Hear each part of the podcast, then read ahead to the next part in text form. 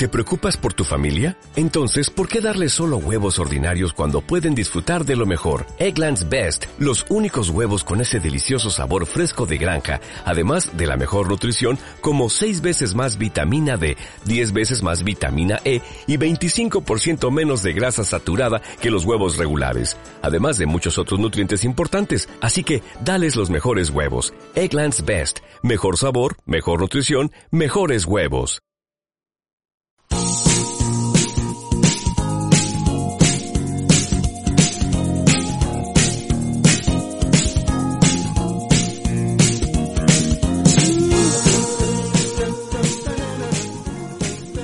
Martes Santo y nosotros aquí estamos trabajando. ¿Cómo puede ser esto? ¿Vosotros sois más de mona de Pascua o de conejitas de chocolate? Bueno, a ver, mm, no nos confundamos. En realidad, las vacaciones son la semana que viene. Donde es festivo es en Madrid, que de verdad parece la divina papaya. Recrean el cuadro de la libertad guiando al pueblo, o mejor dicho, guiando al corte inglés. Y ahora resulta que también están de vacaciones. Yadro, ¿qué me estás contando?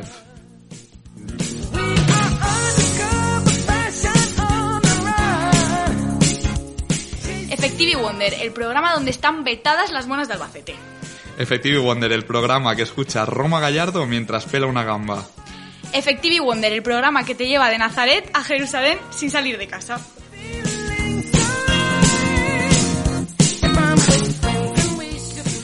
Martes 30 de marzo, son las 8 de la tarde y como no, comienza un programa más de Effective Wonder. Les saluda quien les habla, yo soy María Yadro, ¿qué tal? ¿Cómo estamos? Y a mi lado, como siempre, eh, tengo al gran Javier Aya, ¿qué tal? Muy, muy bien, María, muy bien aquí, celebrando el martes santo.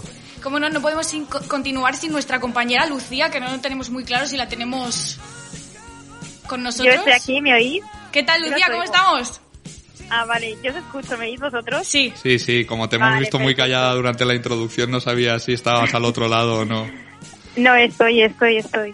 No Bueno. sabía si se me oía, estábamos teniendo unos problemillas, pero bien. Eh, nada, me alegro de estar aquí un martes más. Podríamos decir que esto es un poco la magia del directo.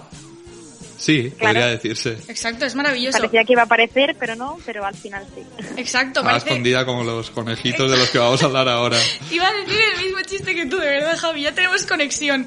Bueno, este programa, como bien ha dicho Javi, se titula De monas y conejas. Y bueno, parece bastante claro de qué vamos a hablar, ¿no? Pero antes vamos a entrar un poco en contexto con las principales festividades de la Semana Santa. Así que dentro careta de El Gancho. El gancho es nuestro amo. El gancho es quien elige quién se va y quién se queda. Todo esto es absurdo. Bueno, pues obviamente, si vamos a hablar de las Pascuas, como no, vamos a tener que introducir un poco la Semana Santa, porque este tema lo hemos eh, discutido durante estos días Javier y yo, porque eh, él veía muy redundante que hablásemos de la Semana Santa, pero entonces yo le pregunté, vale Javi, entonces, ¿tú sabes lo que pasa el martes santo? Y efectivamente no supe qué contestar. Ah, Tuve, tuve que... ¿Tú lo sabes, Lucía? Yo tampoco lo sé, o sea, yo me habría quedado con la misma cara que tú, Javi. ¿Qué se celebra el martes santo? Por favor, Bueno, María, pues, ilústranos. menos mal porque yo os lo cuento. Pues resulta que hoy se reflexiona en torno a la anticipación de Jesús, a la triple negación de Pedro y también eh, a la traición de Judas, porque Jesús Vale, eh, María, un momento. esto antes de que Esto te ha quedado muy bien, pero explícalo para que yo lo entienda. Hombre, tampoco hay mucho que explicar. A mí, en cuanto me has leído eso, ¿sabes en quién he pensado? En María Laoz, que lleva ya dos negaciones y a la tercera voy a empezar a llamarla Judas. No, Judas no, ese es Pedro. No, pero pasa directamente a ser Judas- una traidora, porque Pedro luego se redime. Pedro luego pide perdón, se convierte en un mártir, Claro. acaba crucificado boca abajo. O sea, el tío cumple. A ver, la movida está aquí, la, la movida de verdad está en Judas, que le traicionó por 30 monedas, que de hecho hay una serie ahora que se llama así por eso, porque... ¿La has visto? No, no la he visto, pero no sabía que lo de 30 monedas venía, venía por ¿En eso. serio? Me, me enteré haciendo el programa.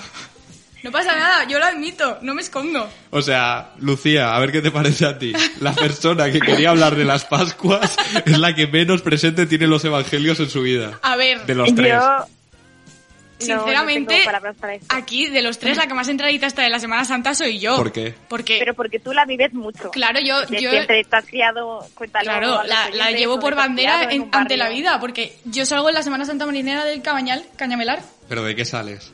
de Vesta, y he salido toda mi vida de virgen también. Aquí estoy. Hasta que llegó un momento en que ya... Yo te, de te virgen salí del casting, ¿Cómo, Lucía? Que yo de virgen salí en una cabalgata, no sé si sirve, pero ¿En una cabalgata? ¿De pero qué? de Reyes. de Reyes, claro, de Reyes. Nunca he visto una Virgen María en una cabalgata de Reyes. Yo tampoco, la Ya, verdad. bueno, era en Es, mi de- pueblo, es- un es poco- un lugar donde pierde un poco el protagonismo, ¿eh? Total. Sí. Pero es que venían los reyes a mí. Bueno, como toda buena fiesta española, eh, siempre el origen está en el cristianismo, porque es que to- todas las festividades en España, literalmente, son Todas todas... no. Dime una que no sea. Las fallas en su origen no era. Y hablamos de las fallas hace dos semanas. Es verdad que luego se vincula a San Claro. José, el patrón de los carpinteros, Por eso. pero no, era una fiesta pagana. Y Bueno. seguro que hay más. Ya, pero yo- voy a continuar. entonces, Vale, he no pasa entendido nada. lo que quería decir María. ¿El qué? Yo te he entendido. Que te he Gracias. entendido lo que querías decir. Gracias, Lucía.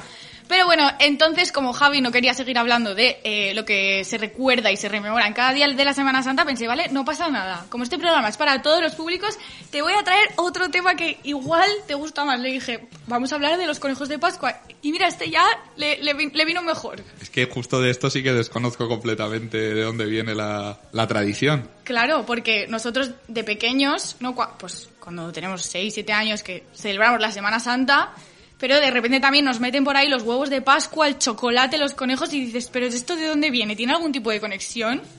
¿A ti te pasaba eso de pequeña, Lucía? Yo, yo sí. A ver, yo es que disfrutaba un montón la, la mona de Pascua y todo lo que era la comida. Claro. Y en lo que eran las procesiones, pues me aburría un poco más.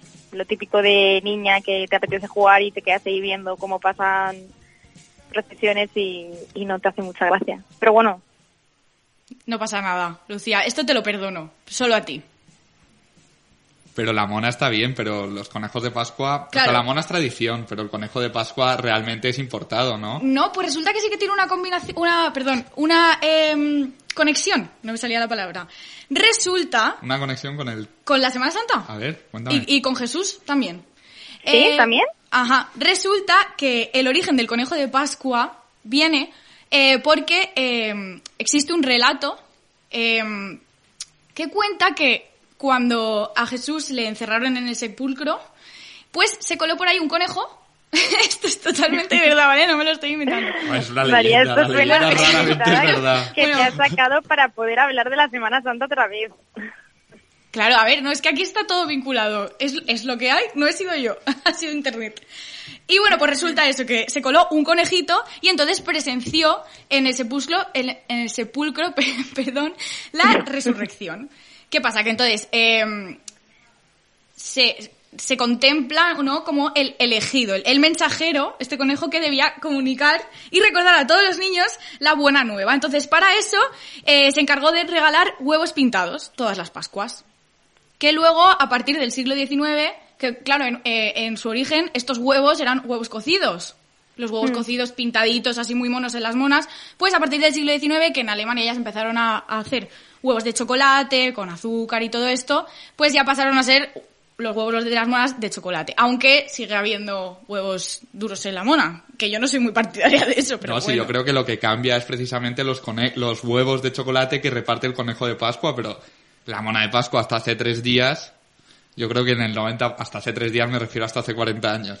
El 90% de las pastelerías en España yo creo que la pondrían con el huevo duro. Yo Sí, no lo tradicional es con el huevo duro. Claro, claro. pero, yo también soy partidaria del huevo de chocolate. Exacto, hay que modernizarse en esta vida. ¿Qué te voy a decir? Claro.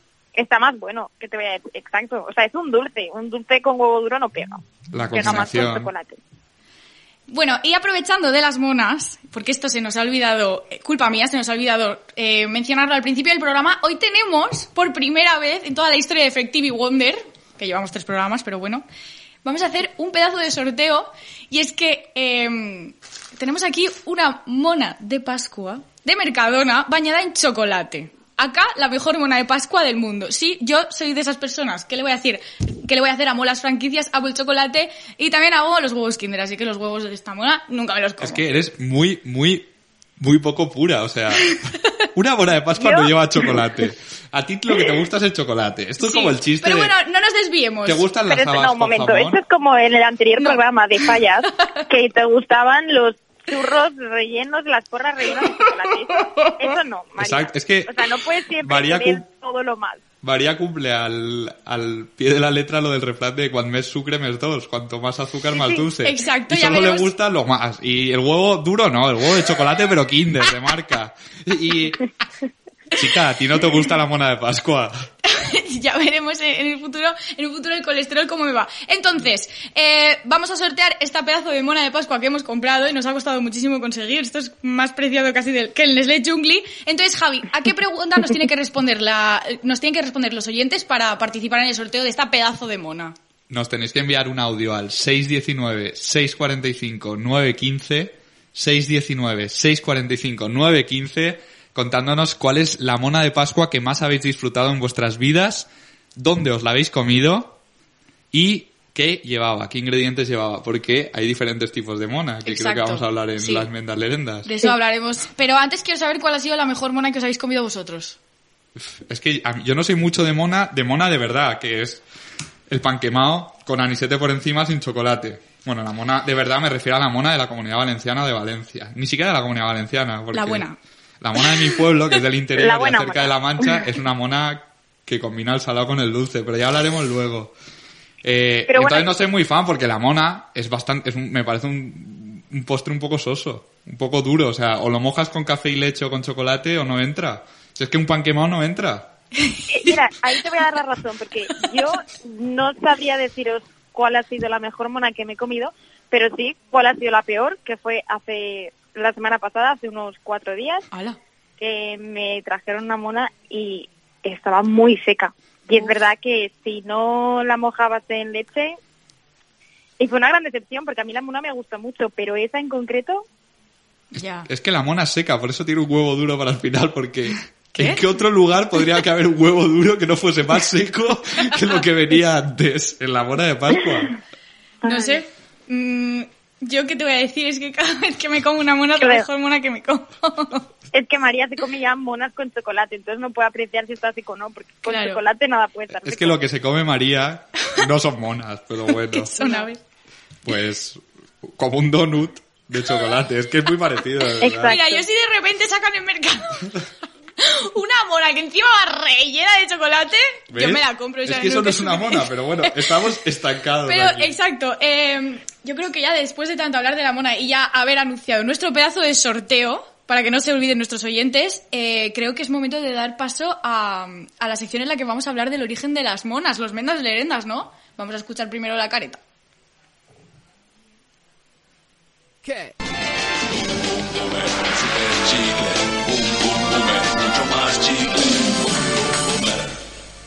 Es que nos hemos equivocado de orden, venía primero K-Boomer, así que si queréis hacemos un inter- hacemos aquí un pequeño lapso, un breve lapsus para hablar de, de lo que traigo yo para la sección de OK Boomer y luego seguimos Venga. hablando de monas porque si no la audiencia Javi, le va a entrar sí, hambre. Javi quería desconectar de las monas, o sea, ser realista. Sí, a sí. ti no te gustan las monas y Era has querido todo, cambiar de tema. Era una artimaña creada por No mí. os voy a mentir. Es que, eh, vamos a ver, esto se lo tenemos que contar a la audiencia. Es que hoy es mi primer día presentando. Entonces, pues algún fallito tenía que haber, pero no os preocupéis porque eh, si a cualquiera que nos mande un, un audio al 619-645-915 le vamos a regalar una mona. Así que... No, a cualquiera no, regalamos una. Tampoco te vengas arriba.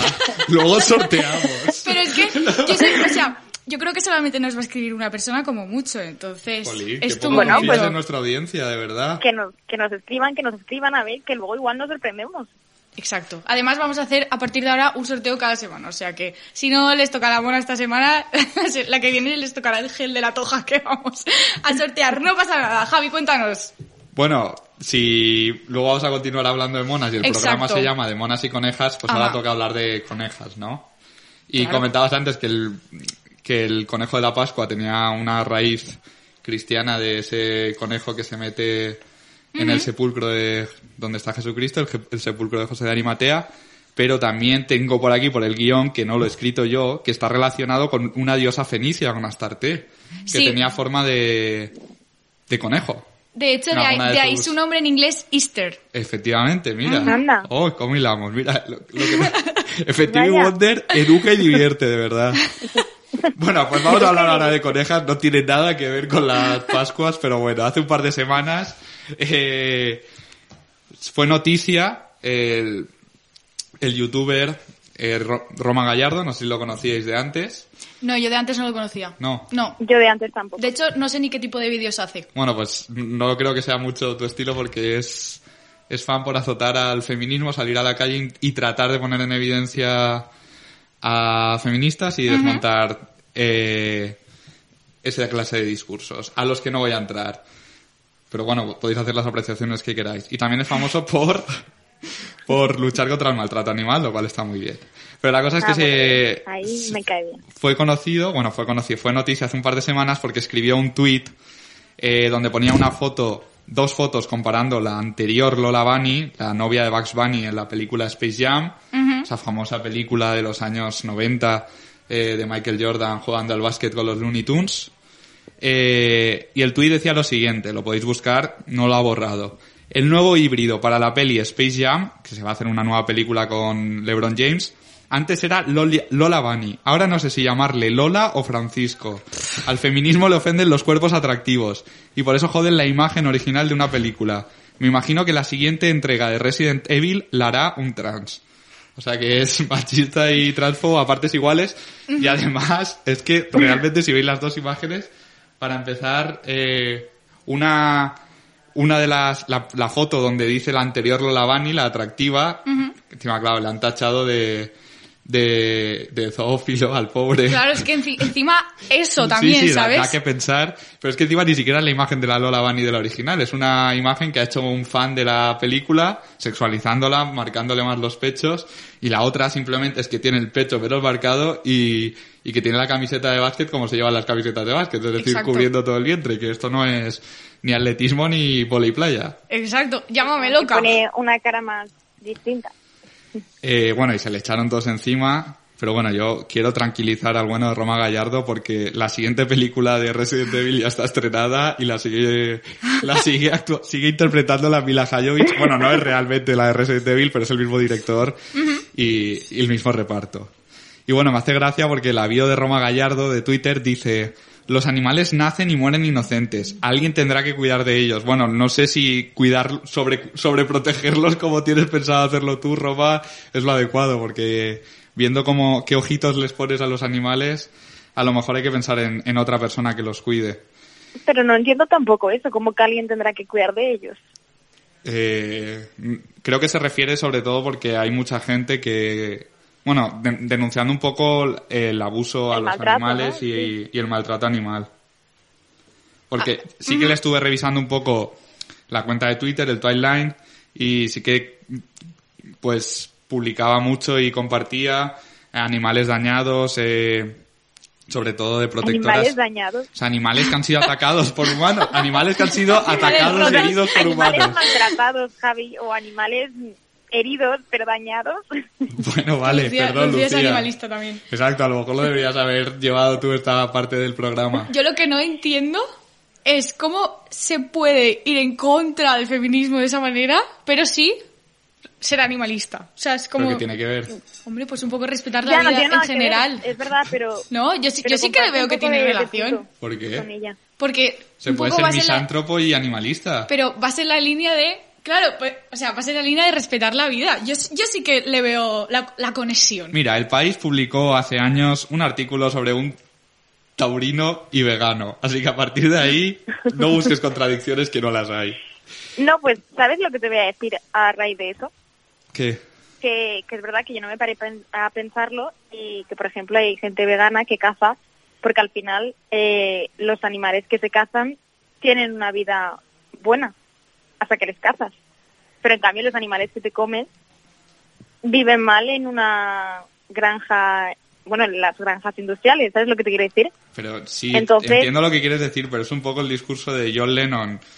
Eh, vivió una vida cojonuda hasta que llegó un loco y lo Bueno. mató. O sea, es como defender a las... O sea, me refiero, si eres vegano, eres vegano, Exacto. no te vas de caza, Sí, sí, no sé. A ver, ¿eh? que no, que, que, que, Bueno. exacto, que yo tampoco entiendo eso, pero bueno, que, Claro. que algo de... No nos desviemos del tema, que aquí estamos hablando de, de Pascua. Ahora mismo estamos tratando la cagadita de la semana de Twitter, pero es que, claro, y es que no es la única. Yo no sé si eh, ayer nuestros oyentes estuvieron pendientes de Twitter, pero resulta que eh, Televisión Española causó bastante revuelo. ¿Qué pasó, Javi?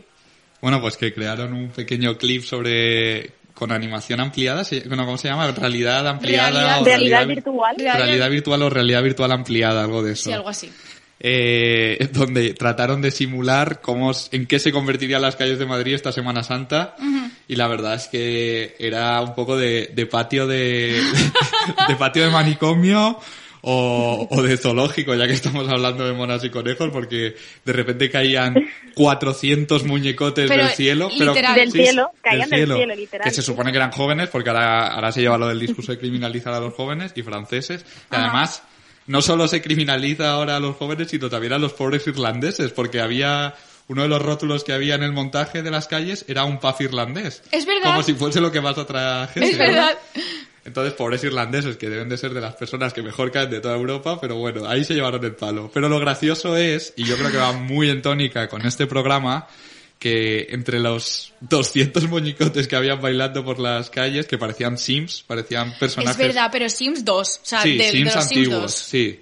No era una realidad muy ampliada, ¿eh? No, la verdad que no. Cada uno estaba bailando un baile o unos pasos de diferentes décadas. Es como nosotros que intentamos abarcar mucho. Claro. Estaba el desde el Gangnam Style hasta, hasta el reparte cartas de los 90 que el molinete. Iban a ¿Qué su haces, bola, Kik? cada uno pues bailaba su estilo. Claro, yo, yo de aquí os propongo una cosa, porque es justo lo que ha dicho Javi. Está como todos los tipos de baile metidos en, en el vídeo este, la realidad ampliada. Entonces, choose your fighter. Habrá, yo el de Gangnam Style que hay dos al final muy a tope.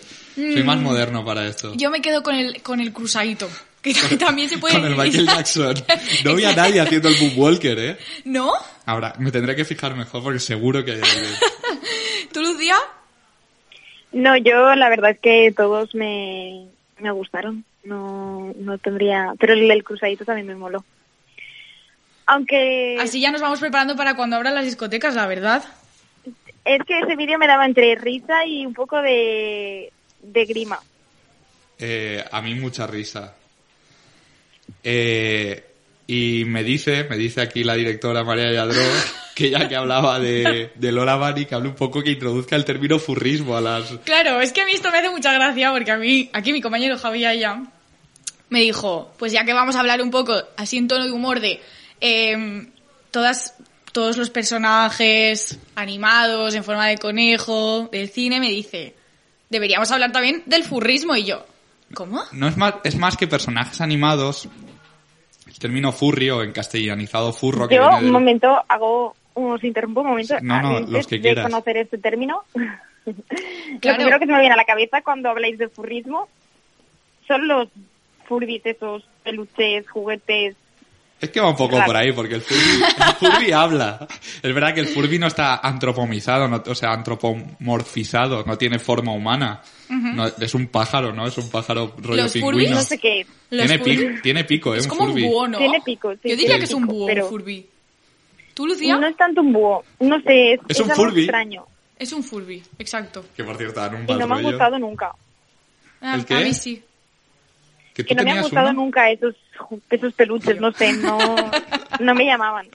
Le pregunto, Lucía, le pregunto a María, ¿tú has tenido uno? Y me dice, obvio.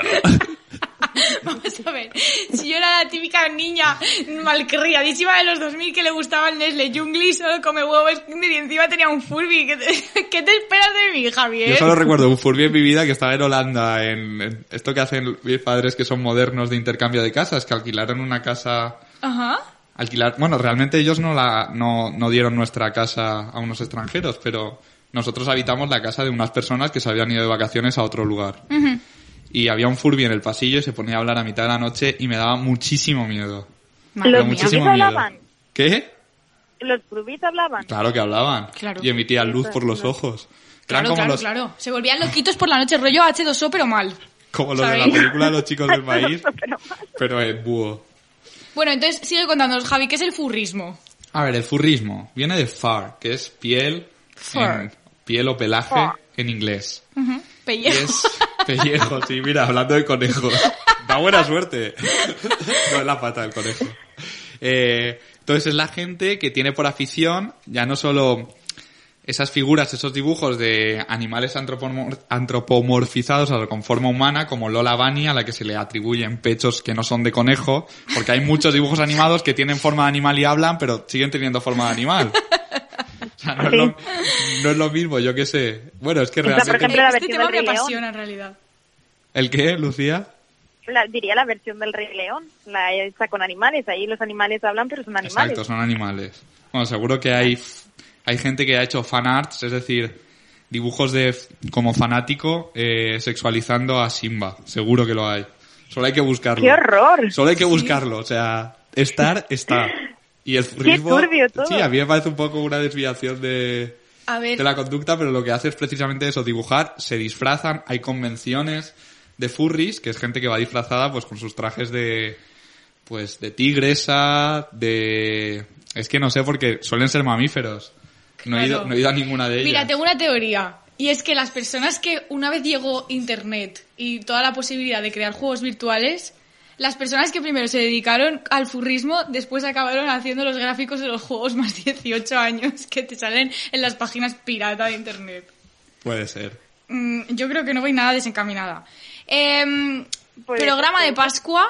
Eh, obviamente tenemos muy pendiente seguir hablando de las monas. Les recordamos a nuestros oyentes que estamos sorteando una mona de Pascua de Mercadona bañada en chocolate si nos responden em, a, a la a- si nos cuentan cuál ha sido la mejor mona que se han comido, cuándo, dónde, por qué, que nos lo cuenten todo. Nos pueden enviar un audio al número 619-645-915 y como no, para seguir hablando de monas, poder hacer un sorteo y todo, pues vamos a tener que, que necesitar un poco de publicidad para poder permitirnos el sorteo. Soul Radio, siempre cerca de ti.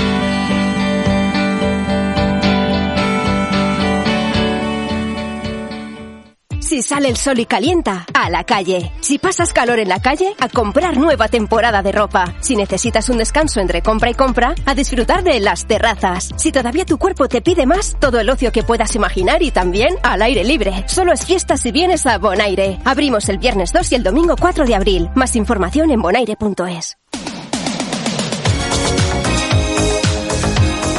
Hola, soy Isabel Cosme y te espero todos los jueves de 8 a 9 de la tarde en el programa Shopping Club, el programa de radio por y para el retail. Nos encontrarás en soulradiolive.com.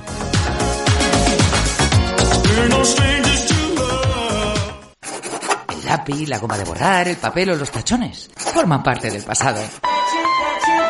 En Catalá Manglano Asesores somos pioneros en el uso de nuevas tecnologías desde hace más de 20 años. Automatizamos tu contabilidad, evitas errores, reduces costes y ahorras tiempo. Catalá Manglano Asesores.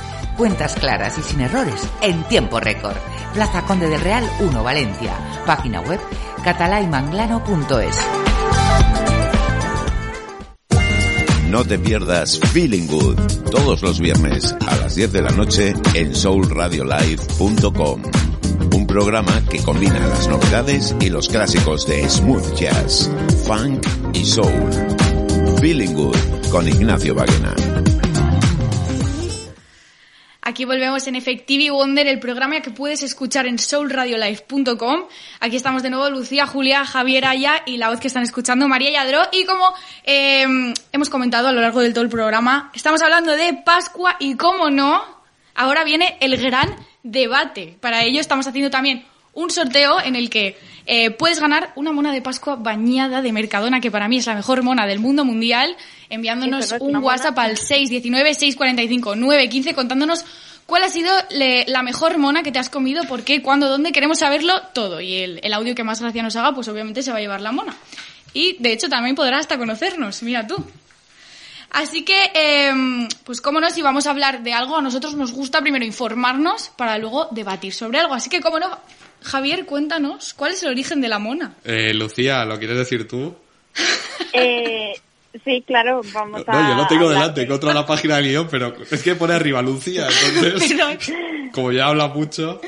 Vamos a hablar de definitivamente la es- mona soy de la peor Pascua. presentadora que ha tenido Effective Wonder, pero yo sé que nuestra audiencia me ha cogido cariño. Para mí eres la mejor. Cuéntanos, Lucía. Vamos a hablar de la mona de Pascua, aunque sé que a Javi le gustaría hablar de otra mona. Qué mona. Luego hablo, luego sí, luego hablo Ah, yo de de, la- de- vale. de dormir la mona, que es muy interesante de dónde viene la expresión. Es que hablando de tanto animal y tanto, ya, ya a mí se me está yendo la cabeza. Me voy a convertir al furrismo. Cuéntanos, Lucía. Vale, a ver, bueno, eh, tengo sorpresas que te voy a decir a, a ti, Adro, porque lo que te, o sea, lo que te voy a contar ahora te va a gustar, pero ¿Sí? bueno, antes que, que desvelarte ahí la sorpresita, Eh, donde se come mona en Pascua suele ser en Valencia, claro, en Murcia también, Cataluña, Aragón y Castilla-La Mancha. Y, y, y bueno, a ver, la- lo, que, lo que es la tradición original, el padrino regala la mona a su hijado el domingo de Pascua después de misa. Aunque yo he de decir que a mí nunca me la ha regalado mi padrino. Eso es sobre todo en comprado. Cataluña. A mí tampoco. Eso sobre todo en Cataluña y no es la típica mona que en la que pensamos nosotros en el pan quemado del que hablábamos. No, pero También se hace en aquí. Valencia ponía que también, sí, solo que, Sí, a mí bueno, me igual es- la mona. ya, o sea, igual es costumbres de, de cada familia, no sé. Y bueno, lo que sí que es costumbre aquí, como en el resto de sitios, es comérsela el lunes de Pascua, pues te vas al campo con la familia y con los amigos y te la comes eh, junto con otra, bueno, con otro otro alimento muy característico de la Pascua, que es la longaniza de Pascua, que eso ya Dross seguro que le encanta. Hombre, no. La longaniza de Pascua, ¿sabéis también de dónde es típica? Porque yo creo que fuera de Valencia no... No, creo que no. En creo que de Cataluña, Valencia, la ¿no? longaniza del Payés, tal. Yo creo que en Nah. Cataluña puede ser, ¿eh? Pero la No es lo mismo, no es lo mismo. Claro. Pero como son muy, como son muy dados a, a embutidos, yo creo que tendrán algo muy similar, si no igual. Sí, En puede Aragón. ser. Puede ser. Pero yo te voy a que- decir una cosa, la longaniza de Pascua la como todo el año, ¿eh? Sí, no sé por qué se llama de Pascua. se vende todo el Yo año. tampoco, es verdad. ¿Ya? De hecho, sí, sí, yo también la como durante todo el año. Pero no sé por qué se llama de Pascua, habrá que buscarlo y comentarlo. Eh, y bueno, además de comerte la mona, lo que también se hace mucho es volar la cometa, que bueno, para mí yo prefiero decir volar el cachirulo, porque todavía lo he visto así. ¿Vosotros No sé volabais si el el- cachirulo de pequeños? A mí, ¿Cachirulo es en valenciano o...? Sí, es en España? valenciano. ¿Sí? Sí. Sí, ¿verdad? mi padre, que no es muy de tradiciones, sí que le gustaba ir a volar el cachirulo, llevarnos a mi hermano y a mí a la playa, a la, playa, Malvarrosa. A la Malvarrosa. En un tranvía a la Ay, yo en Malvarrosa. la playa nunca lo he volado. Sí, No, ¿y dónde es la lo típico, vuelas? si esto te va a soplar el En aire, el, viento. en el campo, en la montaña. ¿Qué? Bueno, también Sí, se puede, ¿eh? no Pero está me parece muy raro eso. Pero- para mí era lo más normal. No lo veo muy divertido ya, ¿eh? Lo de, volar, lo de volar el cachirulo. ¿Lo hacemos estas Pascuas? Sí, Justo yo- se yo puede, digo. con mascarilla y... Pues venga, va. Seguro que hay mucha gente, ¿eh? La Malvarrosa volando el cachirulo. Pero. ¿quién tiene un cachirulo? Se compra. Eh, Vale. No pasa nada, invita Bueno. a Soul Radio. nos vemos Eh, sorteando la semana que viene un cachirulo. Aquí os digo, en Valencia la mona se hace como ha dicho antes Javi, que es un pan quemado que bueno lleva en el medio el huevo.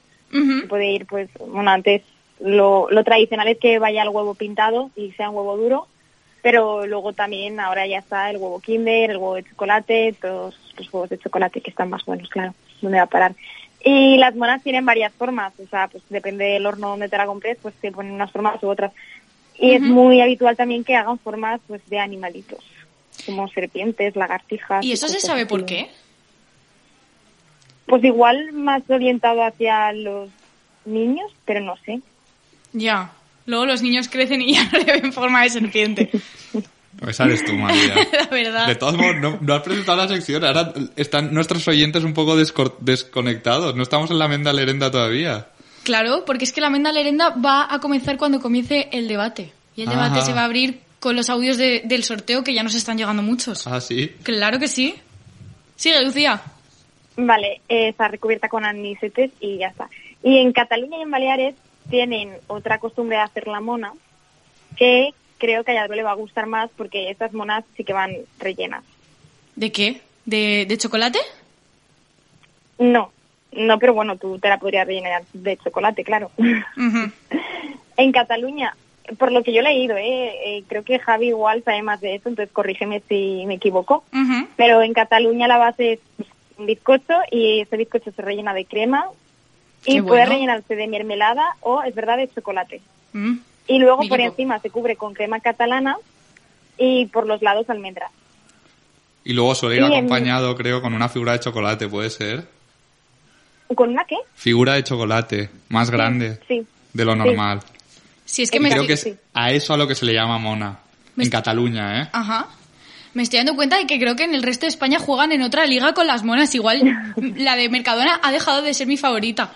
La verdad. La de Albacete Pues ahora igual es tu tienes favorita, que probar ¿no? otras. Claro. Y No luego pasa nada, nos mona iremos de cata. Lo que está recubierta es de merengue en vez de crema catalana. Pues allí son más de merengue. Y por ejemplo en Galicia, Eh, sí, también he descubierto que en Galicia y en otras comunidades autónomas, pues no es una mona, pero pues tienen como otros, pues como otros dulces típicos en Pascua. Que en Galicia se le llama rosco de Pascua, Ujú. Jaén está el hornazo, en Asturias algo que llaman boya y que también es parecido como a la mona, creo, no sé. Y en el País grande. Vasco Son asturianos. hay una, una variedad que la llaman opilla, pero que esas cosas ya no tienen nada que ver con la mona de aquí ni lo que se conoce como mona en Cataluña, sino pues son otros dulces que se hacen por estas fechas claro. y que son un poco parecidos, pero que Bueno, pues una vez conocidas ya todas, todos los tipos de mona que hay en nuestro país, hemos- nos hemos dado un paseo por la gastronomía. Todos, ¿no? ¿Eh? ¿No has hablado de tu favorita? Bueno, mm, nos vamos a dejar esa para el final de esta sección, porque la verdad, eh, adoro Twitter, pero a veces Twitter también me da ganas de vomitar. Pero es Así que no que exagerado. esta, Yo me pongo... esa la, la Ahora, vamos a dejar que- para el final de esta sección. ¿Te Vale, parece vale, bien? vale, me parece bien. Bueno, pues vamos a escuchar la careta de los mendas lerendas. Las mendas lerendas.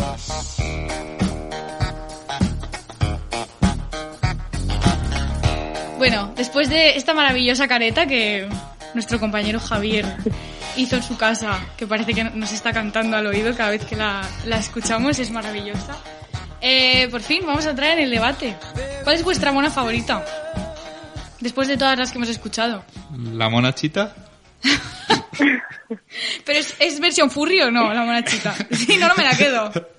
Un Mariano, no, no te metas en territorios en los que no quieres meterte, porque luego buscarás la monachita furry por ahí y aparecerá. y te aparecerá lo que no quieres que te aparezca.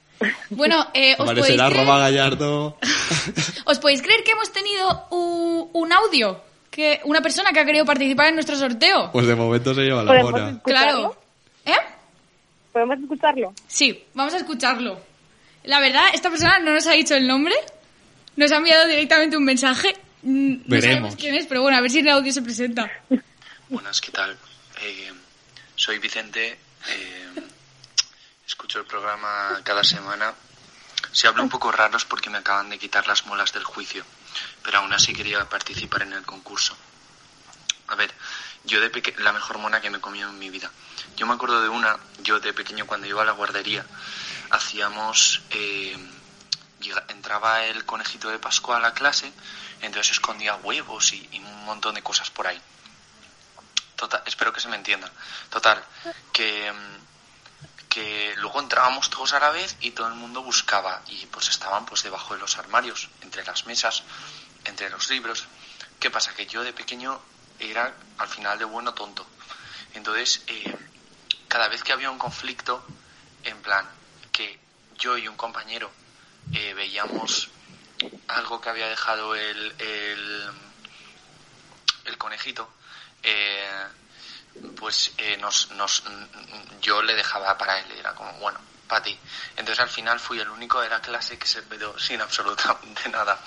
Entonces, eh, al final, pues la profesora me regaló una mona de Pascua entera. En plan, todos los reventados de mi clase tenían monedillas y conchitas de chocolate.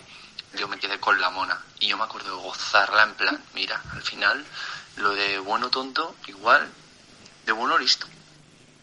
Si es que los buenos siempre salen ganando. Será nuestro Mira- compañero Vicente de Santes, colaborador La de Effective Wonder. final. Colaborador Sí, sí. esporádico, a ver si vuelve antes de que se vuelva a Escocia. Le invitamos al Nos próximo lo está programa. pidiendo a gritos. Hombre, si le han quitado las cuatro molas del juicio, no creo que estará era comiendo, comiendo heladitos en su casa. Ni Claro, una- ni una igual. pobre mona se podrá Igual lo que, lo que necesitas ahora mismo no es una mona, pero bueno, Vicente, no pasa nada. Te la regalamos igual. Muchísimas gracias por tu audio y, y me encanta el trasfondo de esta historia, que al final eh, los buenos siempre ganan. Su profesora aplicó decisión salomónica, ¿eh? Exacto. Salomona de... El más bueno se la lleva, el que más bondad. Pues muy bien, muy bien por Vicente. Muy bien, Vicente. Un buen tío.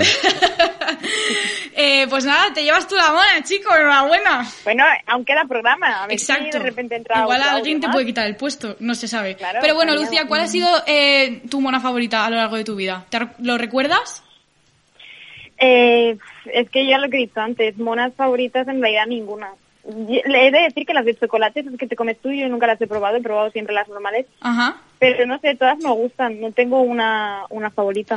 Yo la Siempre verdad que tampoco tengo clara igual. mi favorita, pero sí que tengo clara cuál no es mi favorita. A ver, ¿qué tienes que decir? Y es que resulta que esta última semana se ha hecho viral en Twitter eh, lo que son las monas de Albacete, que resulta que es un trozo de pan, porque, bueno, sí, lo que, la masa de la mona, que parece un pan grande, Es masa de pan. ¿Es, ¿es masa de pan? ¿Es masa de pan? Sí, ¿no? No Sí. lo sé, sí. Sí, a ver si nos tenemos que tú- cabrear, ¿eh? Eres tú el experto en monas de Albacete. Yo solamente soy una simple hater. Haters gonna hate y Pero es lo si que no la has probado, simplemente Pero es tienes- que- Vale, un momento porque nuestros oyentes aún no saben el plato fuerte de esta mona y es que en, en el mismo producto, en el mismo pan, a- al, uno al lado de otro, pues, o sea, hay pegada una sardina, al otro lado una morcilla, al otro lado un chorizo y en el medio un huevo duro. O sea, menuda, lo siento, ¿eh? Pero menuda guarrada. Es, es- ¿Pero guarrada es- por qué? Esto que ya no sé si es dulce o salado porque también llevan... este- Mira, yo no lo A sé. ver, que en el pueblo de mi padre se hacen así. No se hacen así. De hecho, ahora tenemos un audio de cómo se ¿Le hace. meten sardina o no? No, sardina yo no lo he probado. Seguramente alguien lo haga. Pero sardina y morcilla en tu boca, tú imagínate No, eso, suele Javier. ser... suele- Mira, pero que no lo diga yo, que, que tenemos un audio al respecto. Metemos Venga, el pues audio. Vamos a escucharlo. Vale, vamos a escuchar el audio.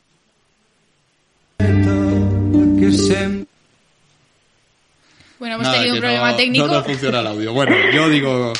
Hay diferentes variedades. Mi pueblo, que todavía es de la comunidad valenciana, lo digo porque si quieres ser xenófobo tienes que serlo también con los de la tierra. Vale.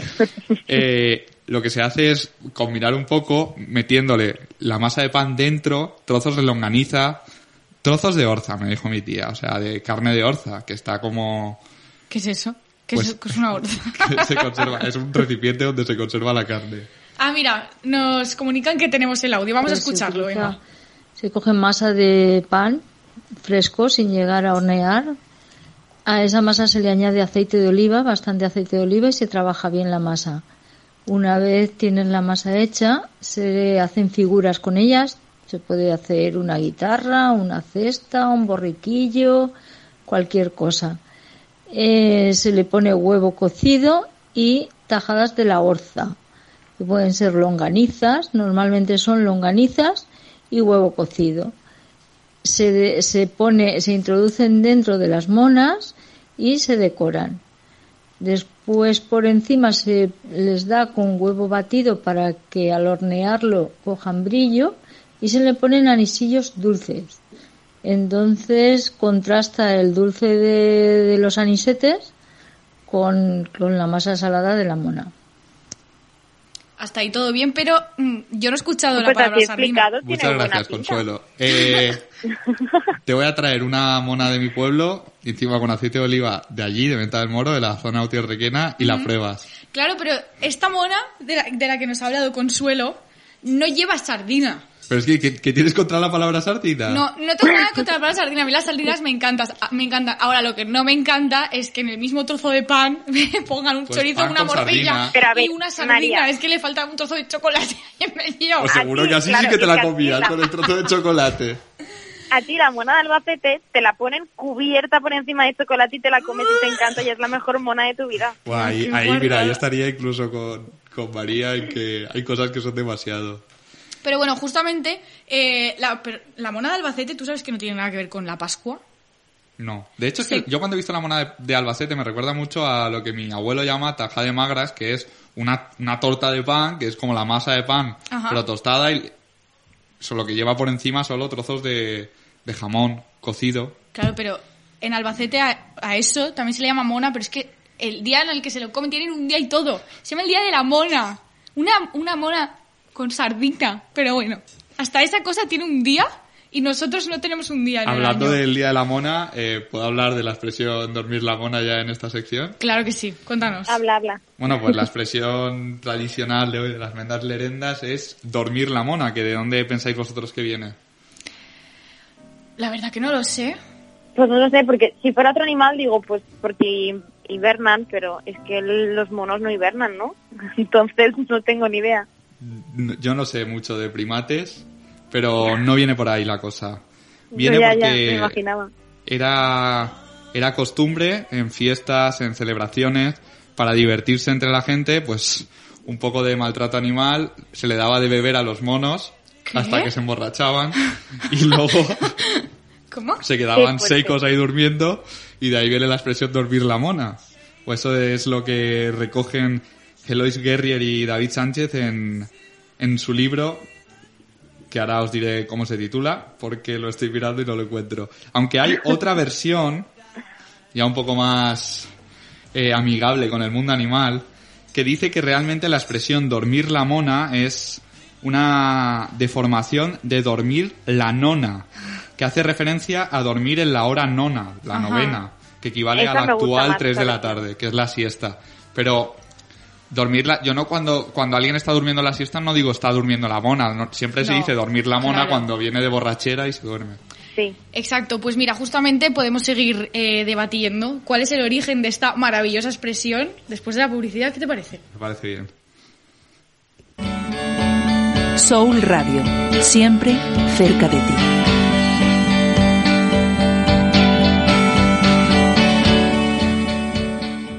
Si sale el sol y calienta, a la calle. Si pasas calor en la calle, a comprar nueva temporada de ropa. Si necesitas un descanso entre compra y compra, a disfrutar de las terrazas. Si todavía tu cuerpo te pide más, todo el ocio que puedas imaginar y también al aire libre. Solo es fiesta si vienes a Bonaire. Abrimos el viernes 2 y el domingo 4 de abril. Más información en bonaire.es.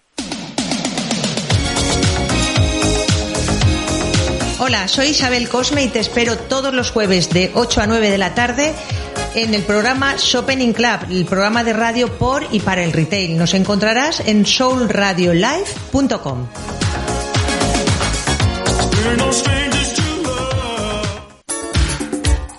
Si lo que te gustan son los programas serios, encorsetados, con locutores clónicos de voces impostadas y música estridente, entonces el caleidoscopio no es tu programa. Soy Isabel Dauden y te invito a que escuches de lunes a viernes de 11 a 2 el caleidoscopio. Lo único que te prometo es buen rollo y mejor humor. Te espero cada día desde las 11 en el caleidoscopio. La información vista de otra manera. Aquí estamos de nuevo en Effectivi Wonder en soulradiolive.com, ¿cómo no? Aquí estamos de nuevo Javi Yaya, Lucía Julia y la persona que les habla, María Yadro. Y estábamos en medio de un debate, la verdad, muy interesante. ¿De dónde viene la expresión dormir la mona? ¿Cuántas veces hemos dicho esto a lo largo de nuestra vida? Yo es ansio eh, que llegue el momento de volver a decirlo porque eso significará que habrán abierto las discotecas. Bueno, yo me sé de alguna que ha dormido la mona sin necesidad de ir a la discoteca. ¿eh? Además, la mona que mejor se duerme la de, la de cuando te pillas el contentillo después de comer y luego te echas un rato.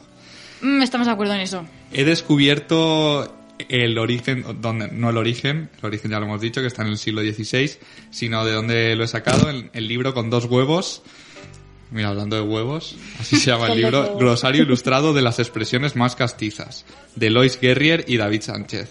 Y ya en el siglo XVI había una distinción entre las monas tristes y las monas alegres. Las monas tristes eran aquellos borrachos melancólicos que se ponían a llorar cuando se ponían conte- bueno, contentillos no es la expresión, cuando se pasaban de copas se ponían tristes a recordar cosas malas o preteritas que les Sí, pusiesen la, mal. yoda- la y luego lloradita, estaba, lloradita del ciego, que diríamos. y luego ¿no? estaba la mona alegre. ¿Vosotros sois monas tristes o monas alegres? Oh, pues yo ¿tú he tenido mis épocas. Claro. Yo en alguna época he sido mona triste, y, pero no, de normal alegre. Triste ha sido solo de forma muy puntual. Mm, a ver, de hecho yo he, yo he sido testigo de esas monas tristes con Lucía, Sí, ¿verdad? sí. Pero fue de forma puntual, fue un año, ¿no? Sí, sí, sí, podríamos decir que sí. Y yo creo que soy mona, mona alegre, pero en la vida en general. Sí, tú Yo siempre voy mona. siempre vas mona, María. Tú eres muy mona. A ver, también he tenido mis monas tristes, pero como todo el mundo. ¿Y tú, Javi? Yo no recuerdo monas tristes, eh. ¿No? No. No, no, la Yo verdad no es que te no, ¿eh? recuerdo ninguna mona, Javi. ¿No? No. Pero, y una Pues te, pregunta. invito, te puedo invitar a un bar que se llama La Mona, que es muy de confianza, y un día te invita a La Mona y nos ponemos mona los dos. ¿Qué opinaría Roma Gallardo de todo esto? Eh, pues yo creo que a Roma Gallardo seguro que le gustan las monas. Pero eh, yo, si tenemos que elegir una de estas dos teorías por las que eh, viene el origen de esta maravillosa expresión, Yo me decanto porque emborrachaban a los monos. Yo eso me lo creo. Yo también, A es ver, que me, además... parece, me do- parece cruel, pero sí, creo que será por ahí. Es que pega más porque dormir la mona es lo que decíamos, es dormir la borrachera y, y dormir a las 3 de la tarde, pues de normal la gente no va borracha. A ver, Aún esa hora ni a ninguna.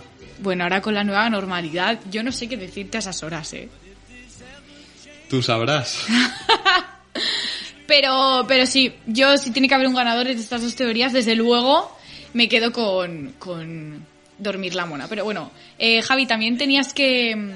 Te habías preparado en esta sección eh, contarnos algo sobre un documental, si no me equivoco. Bueno, como no íbamos a tener hoy, por respeto a María Laoz, la sección Claro. La Monda Lironda, que tiene una, un cariz más artístico, más, de, más cultural, pues sí que me gustaría reseñar que el viernes pasado, el día 26, se inauguró el documental, bueno, se inauguró, se dice estrenar en salas, se estrenó en salas el documental La Pasión en el Arte, dirigido por Phil Grafsky, que hace un recorrido por un montón de diferentes expresiones artísticas de bueno de la pasión de Cristo y de diferentes escenas Pero un- de los momento. evangelios en el arte, en la pintura. Ajá. Si de Ah, repente, si hemos pasado ahora mismo a hablar de la Monda Lironda, la, la sección, pero no tenemos careta, Javi, yo te invito una semana más, aunque te la inventes tú. Venga, vamos otra vez con ese part-time lover, que Javi nos va a hacer otra semana más la Monda Lironda hasta que la, la haga en su casa. Venga. La Monda Lironda. Cada vez lo haces mejor, Javi. Muy bien, ya está. Ahora María, ya podemos que- seguir que- hablando de arte. Yadro, creo que me tienes un poco como mono de feria, ¿eh? es que aquí todo va sobre monos. no, no, ya veo. ¿Qué te voy a decir? Eh, no bueno, nos irás pues, a hablar de la Mona Lisa. eh, no, no, no, no, no, no seas tan graciosa, María. El documental, bueno, explora la Pascua como se muestra en el arte desde la época de los primeros cristianos hasta la actualidad. Yo la verdad es que tengo ganas de ir a verla. Está en varios cines a nivel nacional. Aquí en Valencia está los ABC Park a las 6 y 10. Y bueno, es una forma de, de ver arte. de- no, obviamente no es lo mismo que estar enfrente de los óleos, de los frescos, de las pinturas originales. Pero bueno, también culturiza y también es, es una forma de, de entretenerse y de, de ganar conocimiento. Que bueno, ahora los museos también están muy de moda. Hombre, y tanto que están de moda. ¿Por qué no nos vamos a Madrid de, de ruta turística por los museos? Por los museos. Pues vi el otro día unas fotos del Reina Sofía completamente abandonado. Pero es que además, eh, Bueno, también la- vi montajes de la foto de los franceses. La- la bueno, no sé si son franceses. yo diría que sí. Yo diría que sí. A ver, el ch- eh, está bien, el, el, el odio al francés está muy abandonado. y es Claro, algo es propio de la cultura español. español, que, que nunca hay que, que olvidar del todo, ¿no? Exacto, bueno, esto siempre desde un punto de vista humorístico, no nos olvidemos. Pero es que además, eh, estos jóvenes que han venido a visitarnos a, a nuestro país y a fomentar la economía, ¿eh? tan importante que dicen que es, han dado un paso más. Y es que son- les gusta tanto el arte que es que han recreado hasta cuadros en fotos. Esa mítica foto que se ha hecho viral en Twitter de la chica con la bolsa del corte inglés como si fuera eso una bandera. Que es ¿Lo has la, la libertad guiando al pueblo. Exacto. Al corte inglés. De Delacroix. Exacto. Al menos, al menos, es que son chauvinistas hasta para eso los franceses. Sí, sí, la verdad que Invitan sí. a los pintores franceses en lugar de... Podrían hacer un Goya, Ujú. Un fusilamiento del 2 de La- mayo, las meninas, estaría bien, las meninas. ¿no? El Guernica, ¿no? Ya, el ya que Guernica está. es más complicado. Ya, pero bueno, es si más van, abstracto, es menos figurativo. si van con dos El cervecitas corte de más, inglés todo es es mucho más representativo. ¿El qué? El corte inglés es mucho más representativo. Exacto, típica de Spanish, ¿qué te voy a decir? Por eso. Eh, bien, pues estamos llegando al final del programa y he de decir que no hemos recibido ningún audio más de nuestro sorteo improvisado de la mona de Pascua que ya hemos instaurado eh, que en este programa todas las semanas vamos a hacer sorteos. Si hoy es el precedente, ya se instaura. Exacto. Así que, pues, eh, podemos coronar como ganador a Vicente de Santos. Enhorabuena. Enhorabuena, Vicente Sí, de Santos Nieto. felicidades. Además, me alegra mucho que se la lleve él. Aunque ahora sin muelas del juicio veremos cómo la puedes mascar. Claro. Eso es Igual. La mona es blandita. La mojadita súper Sí, es, blan- es blandita la de María, ¿eh? De normal no es tan blanda. Es que tú piensas que va entre eh, el plástico de fuera, el plástico de dentro, ahí Sí, no es entra ni muy- una partícula muy de oxígeno. ¿eh? Muy poco eco-friendly. A ver, no, yo diría que eh, Pero bueno. es anti-COVID. Sí, eso es verdad. Así que es que lo, tiene todo la mona. COVID ahora free. mismo. todo no. Es COVID free. Y bueno, pues es una pena, pero hasta aquí llegamos al final del programa. Muchísimas gracias, chicos, por estar un martes más junto a nosotros. Eh, la semana que viene estaremos con vosotros, a pesar de que sean vacaciones aquí en Valencia, nosotros no vamos a fallar y nos seguimos escuchando. Son vacaciones para los niños. Exacto. María, nosotros, ya y para los profesores. Nosotros de niños ya no tenemos nada. Exacto, el síndrome de Peter Pan, Wendy, te lo dejas en casa. Efectivamente. Y el martes que viene aquí estaremos. Nos escuchamos. Chao, chao.